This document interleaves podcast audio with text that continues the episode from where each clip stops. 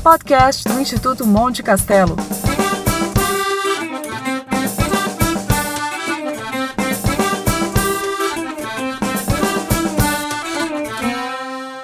Apresentação: Gabriel de Arruda Castro. Olá, seja bem-vindo. Nesta segunda edição do nosso podcast, eu conversei com o professor Ricardo da Costa, da Universidade Federal do Espírito Santo, que também está como assessor do Ministério da Educação em Brasília. O professor Ricardo da Costa é doutor em História pela Universidade Federal Fluminense, com pós-doutorados na Universidade Internacional da Catalunha e na Universidade de Alicante, ambas na Espanha. E além de tudo isso, é um dos membros fundadores do grupo Docentes pela Liberdade, e esse foi o principal assunto da nossa conversa. Professor, muito obrigado por nos atender e seja bem-vindo ao nosso podcast. É, o prazer é todo meu, Gabriel. Estou à sua inteira disposição, dos seus ouvintes. Vamos bater um papo sobre educação. Professor, é, apesar do seu vasto currículo, o assunto de hoje, pelo menos o primeiro assunto de hoje, que é um assunto um pouco mais quente, é a criação desse grupo Docentes pela Liberdade, que reúne professores, Sim. já quase 300 professores de todo o país, que não se identificam com as ideologias de esquerda e geralmente sofrem um pouco, né, professor, nas universidades país afora. Qual que é a ideia, o objetivo principal desse grupo? Então, ele é um grupo que foi organizado a partir de um impulso, de uma energia muito grande do professor Marcelo Hermes Lima, que é aqui da UNB de Brasília, é biólogo. Ele já passou uma, uma verdadeira via crucis na sua universidade, assim como a maior parte do, dos colegas que, que integram esse grupo que inicialmente se organizou em torno de um, de um WhatsApp, né, de, um, de um grupo de WhatsApp. Sim. O Marcelo é, fez parte, é, se não me falha a memória, da equipe de transição do governo Bolsonaro, com, com contribuições intelectuais e estruturais é, interessantes. Ele, na ocasião, me convidou para trabalhar com ele no INEP, mas por, por vários motivos ele acabou não ficando na, na equipe, mas eu sim. Então, estreitamos contato. Eu já fazia parte e faço ainda parte do grupo da, do Escola Sem Partido, organizado pelo Dr. Miguel Najib já há muitos anos.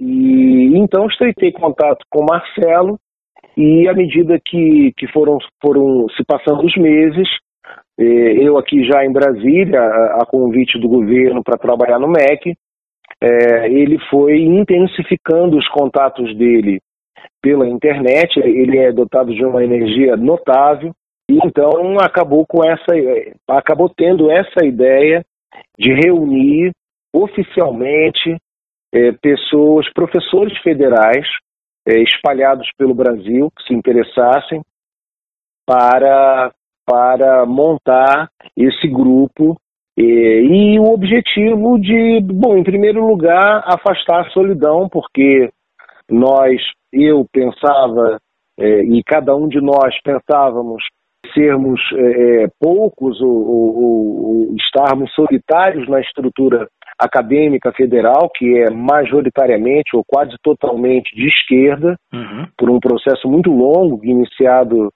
já há várias décadas, e, e, especialmente desde o governo militar, desde, desde o regime militar, e é um processo complexo, mas que teve como fruto esse, essa hegemonia cultural e intelectual da esquerda nas universidades. Então, no primeiro momento, foi para afastar essa solidão, estabelecemos, estabelecemos contatos é, conversas, trocamos informações, experiências em comum. É, eu descobri que eu passei também por praticamente a mesma, as mesmas situações do Marcelo aqui na UNB. E agora o passo seguinte é tornar isso institucional, que eles estão, o Marcelo está organizando, para de fato é, é, tentar mostrar à sociedade brasileira e principalmente à academia brasileira que é necessário haver um espaço livre de ideias, sem assédio moral, sem perseguição política, sem é, o defenestramento de, de publicações em revistas especializadas, é, em congressos e tal. E, enfim, colocar essa questão premente para a sociedade brasileira, que é a da democratização do debate. É, não é possível que nós ainda vivamos nesse ambiente totalitário que é atualmente o da, o da Universidade Federal Brasileira. Professor, na área da história, por exemplo, como é que geralmente funciona essa hegemonia, esse controle que existe por parte da esquerda? Onde que ela aparece mais e quais exemplos a gente pode encontrar é, desse, dessa hegemonia? Olha, não sei se vai dar tempo pra, nessa conversa, mas grosso modo é, é, um círculo, um círculo vicioso enorme. Bom, eu, eu vou falar muito resumidamente, né? É, de um lado, na, na educação, na pedagogia, ela foi vitoriosa com as propostas pedagógicas no final da década de 60 do Paulo Freire, é, que com uma série de, de desconstruções da, da educação tradicional, é, lentamente ele foi sendo é, incorporado à pedagogia brasileira, isso de um lado. De outro lado, no âmbito político, é, é público e notório que em meados da década de 70, o general Goberido Couto Silva, que era o chefe do, do SNI e, curiosamente, da ala moderada do governo, do governo militar, ele propôs o que ficou sendo conhecido como a teoria da panela de pressão, que foi, é, que foi o seguinte: como a sociedade estava começando a sair do controle, digamos assim, nas palavras lá dos militares da época, a proposta do Golbery era de é, fechar os olhos e permitir que as, que as esquerdas ocupassem uh, o ensino e, particularmente, as universidades, é, até porque na época não havia concurso público para, para ingresso, e isso só aconteceu, se, se é, salvo o melhor juízo, com a Constituição de 88. É, então, é, foi uma espécie de acordo tácito imediatamente entendido pelas, pelas lideranças de esquerda da ocasião, especialmente pelo PCB, pelo Partidão, é, que tinha inclusive um comitê de cultura que cerceava é, é, as atividades culturais de artistas, no teatro, na música, nas publicações de livros. Então, é, foi um processo lento que se consolidou em meados da década de 80.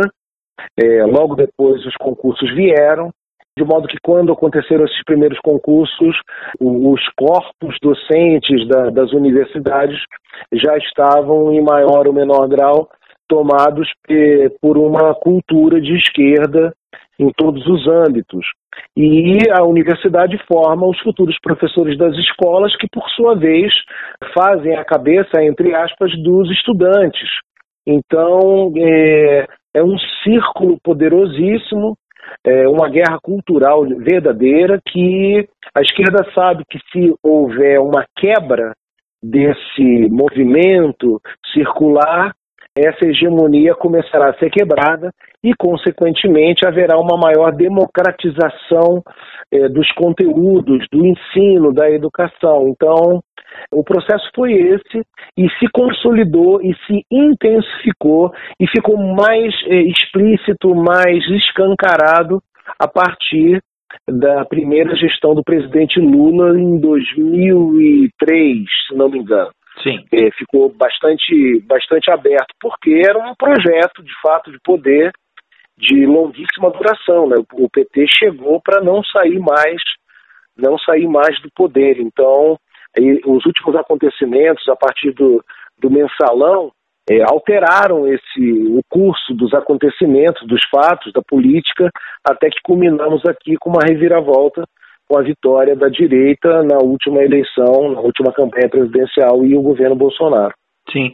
E, e no dia a dia, o senhor mencionou brevemente, por exemplo, que a seleção de artigos, editais que existem, as promoções, por exemplo, é, acabam tendo que passar muitas vezes por esse filtro dessa maioria de esquerda não democrática. É, como é que na prática isso opera? Por exemplo, quando o professor precisa ou espera ter uma promoção ou ganhar ali uma, um financiamento de pesquisa, muitas vezes ele é preterido por não ser de esquerda? É, é, um, é um sistema bastante complexo.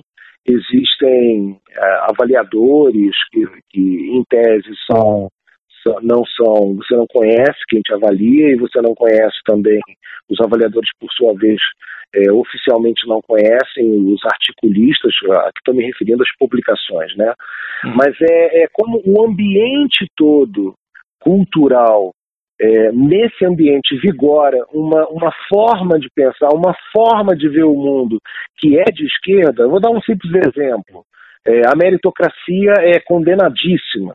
Né? Recentemente, o Sindicato dos Professores da minha universidade emitiu um documento oficial em repúdio a, a, a uma declaração, a uma entrevista que eu dei para a Folha de São Paulo, e nele está muito clara a afirmação que o meu método de ensino é doentio, literalmente, porque é meritocrático. Então é, é, é, muito mais é muito mais profundo que um simples uma simples expressão política velada ou não é, de analistas, de, de bancas, de etc, etc. É uma coisa muito mais profunda que, que se encontra na própria maneira de perceber as relações sociais, o, o processo de ensino, tudo. É, então não é tão simples assim, não é tão pão, pão, queijo, queijo, você me entende? É Sim. É claro que há, que há buracos no sistema, é, mas é, sem ter uh, o carimbo de ser de esquerda, é difícil e é cada vez mais difícil ingressar nas universidades. Agora, o, esse grupo novo Docente pela Liberdade pretende combater isso de alguma forma, né? O senhor acredita que a solução ela é mais de baixo para cima, ou seja, os professores em cada universidade, cada um tem lá o seu fronte para lutar, ou talvez de cima para baixo, o ministério talvez tenha poder para desfazer parte dessa hegemonia? Não, não, é, é, muito mais difícil. Eu não, eu não acredito. Bom, eu sou um pessimista. Né? Aliás, todo conservador é, por natureza, uma, uma, um pensador pessimista. Eu não consigo ver uma solução a, a, curto prazo ou a médio prazo. O processo é muito mais, é muito mais lento. Então, para quebrar essa hegemonia, o que, que seria necessário? O ingresso de professores nas universidades com um perfil é, político distinto, ou então com, com uma bibliografia distinta, métodos de ensino distintos, é, etc. Isso, para ocorrer, é, é, necessário que o, os candidatos, os futuros professores que não são de esquerda, cumpram todo o par e passo acadêmico, façam sua graduação, mestrado, doutorado, publiquem trabalhos em revistas acadêmicas, porque é, na, no nos concursos de ingresso a, a prova de aula tem, o, o, na maior parte dos casos, o mesmo peso do currículo. Então, é preciso um verdadeiro trabalho de formiguinha, silencioso, sem se, se imiscuir em debates estéreis, em, em discussão, discussões em sala de aula, sem se posicionar nas redes sociais, porque hoje tudo é, é, é registrado. Sim. Então, assim, é um trabalho muito lento e muito difícil, e, e caso isso comece a acontecer, os primeiros resultados é, só serão sentidos daqui a 20, 30 anos, até porque o, nos últimos concursos o, os, os, professores que ingressaram, que, que eu tenho notícia, que eu tenho conhecimento, eles têm uma, um, um perfil de, de uma esquerda muito radical e de não tão bom nível como era a esquerda dos meus professores, por exemplo. E esses professores que ingressaram agora, eles vão se aposentar daqui a 20, 30 anos. Então ainda há muita estrada é, de doutrinação pela frente e, portanto, o processo é lento, difícil e sempre de caso a caso, porque é, cada um sabe onde aperta o calo, cada um sabe como é que tem que ganhar a vida. É, é muito complexo, não é, não, não vai ser simples não. não. Eu acho que nem o, o docente pela liberdade tem o mérito de mostrar a cara, se fazer presente e dizer para a sociedade, olha, nós existimos e queremos e queremos o respeito, queremos um tratamento digno no, na, na nossa vida diária acadêmica, de um lado. Agora, por outro lado, também o governo, como eu disse, é, a estrutura educacional é muito rígida. Então, para você ter uma ideia, eu recebi o convite do Ministério para trabalhar no MEC. E o convite foi formal, foi, foi para a minha universidade e vira um processo.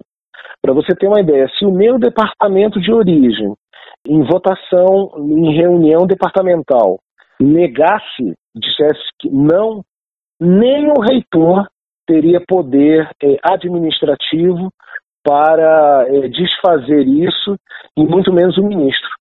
Então, assim, é uma estrutura muito, muito, do ponto de vista administrativo, muito fechada, muito ciosa dos seus poderes é, burocráticos, administrativos, e, e, é tudo muito complicado, você me entende? São é, talvez pequenos feudos né, que se criam e é difícil desfazê-los, né? É, ma muito mais que feudos, porque na Idade Média os senhores, esses senhores feudais do século XII, XIII, eles tinham uma série de deveres com seus, com os seus é, subalternos. Né? É, no caso aqui, é uma verdadeira burocracia de Estado, é, criada do século XIX para cá, né? e que é muito ciosa, muito ciosa das suas prerrogativas processuais e se você realmente não faz parte do time, se você não reza pela cartilha de esquerda, tudo é muito lento, os processos são muito morosos.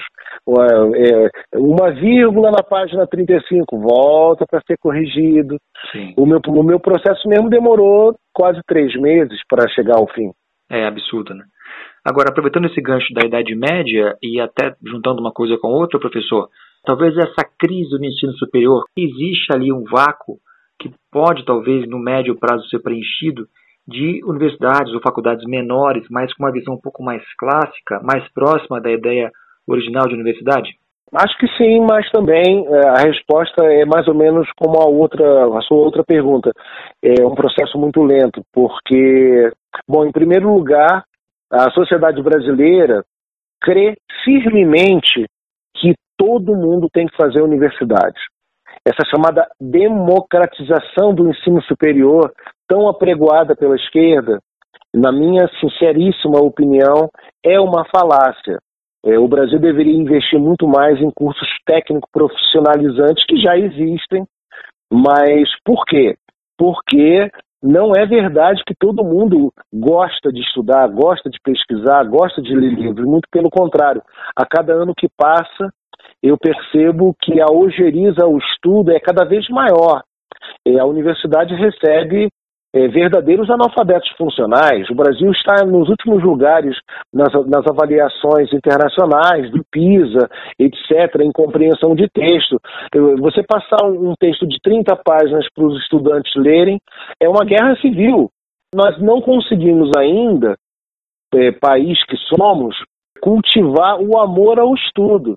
Então, a universidade deveria ser um lugar de estudo, de pesquisa, de investigação, e, eu defendo, sim, uma, uma universidade muito mais não tenho vergonha nenhuma de dizer elitista, embora eu saiba que isso nunca vai acontecer, pelo menos durante a minha vida, porque é, ela realmente não tem, não deve ter a obrigação de cumprir com anseios mais imediatos mais mercadológicos, mais pragmáticos da sociedade. Também não é verdade que com, com um diploma você vai ficar rico, você vai ganhar mais dinheiro do que uma pessoa sem diploma. Isso também é outra, é outra eu acho outra falácia. Mas é claro, é, universidades é, com um perfil voltado para o mercado, elas podem e devem prosperar, embora eu ache isso ainda, eu acho que isso ainda vai demorar um pouquinho porque só agora, com esse novo ministro da Economia, nós estamos começando a receber uma é, doses elétricas, descargas elétricas de liberalismo, de abertura de mercado, de privatização. O Brasil ainda é um país muito avesso ao capital, é muito avesso ao trabalho, ao lucro. Nós ainda temos uma herança é, de um certo uma certa desconfiança com quem ganha dinheiro, com quem gosta de viver bem. Eu não sei se você, eu não sei se estou sendo claro, sim, sim. mas eu percebo isso com muita força ainda na sociedade brasileira. É, é, é uma cultura que, evidentemente, por ser cultura, leva muito tempo para ser alterada. Não um governo ou uma iniciativa que vai Sim. resolver isso, né? Agora, é, nos Estados Unidos existem os chamados liberal art colleges, alguns deles são conservadores, alguns, alguns nem tanto, é, mas são instituições menores, com uma ideia um pouco mais parecida com a ideia original da universidade. E no Brasil praticamente uhum. não existe isso, né? Mesmo as PUCs, as católicas, estão um pouco longe da ideia, digamos, original Nossa, das universidades, que eram católicas as primeiras, né? Não, as PUCs são a ponta de lança do processo revolucionário. Como é, chegou a esse ponto, professor? Esse é, um, é um, uma página muito triste da história da Igreja Católica, né? Com é, o desenvolvimento da teologia da libertação na década de 60, é, os movimentos de esquerda abraçaram e foram abraçados pela, pela Igreja Católica. Hoje, a Igreja no Brasil, a CNBB, é, são os maiores defensores do Lula livre, de, defendem o criminoso, fazem campanha explícita. E se fosse se fosse pela Igreja Católica, e digo isso com muita tristeza, porque eu sou católico, nós não teríamos é, essa transformação, esse, esse desejo de fim de corrupção, é, de, de, tudo que aconteceu, né? Nós teríamos a, a vitória do Haddad e a permanência desse projeto criminoso de poder, como foi chamado por um, por um ministro do Supremo. É, então, as PUCs, há muitos anos, elas abrigam é, os professores mais revolucionários de todos, de, em, em, filosofia, em sociologia. Eu conheço inúmeros casos. Inclusive, fui apresentei um trabalho certa vez vou declinar o, o título do trabalho para não vir para ninguém ver lá no meu currículo aonde foi é, numa universidade é, confessional também declino o nome só digo que foi em São Paulo e uh, eu, eu vi lá em reuniões de grupos de pesquisa um professor por exemplo dizer que estava rezando para o então Papa morrer então, assim, o Brasil não é para principiantes, disse lá o Tom Jubim, né? Explicar isso para um não, é... não vai ser tão simples, né? Não seria tão Não, simples. É, ninguém entende, ninguém entende. Ontem mesmo a Ana, a Ana Paula, aquela jogadora de vôlei, contava que explicar para os amigos dela norte-americanos o que estava acontecendo com o Moro depondo lá para deputados, alguns inclusive, e pro, muito provavelmente envolvidos e citados na Operação Lava Jato é absolutamente inexplicável para uma pessoa fora do Brasil.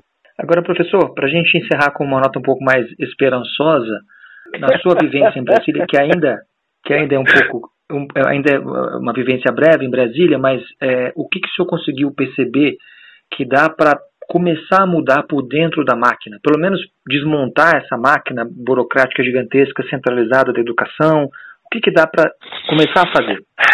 Bom, vou, deixa, deixa eu dar um suspiro. Bom, olha só. a experiência tem sido muito rica, muito intensa. Eu confesso aqui com, com os meus 56 para 57 anos, após ter sofrido um AVC tronco cerebral que quase me levou à vida, é, eu, não, eu não tenho mais a mesma energia, mas tenho acompanhado e tenho trabalhado no, no, que me solicitam lá no gabinete da melhor maneira possível, com a maior presteza possível.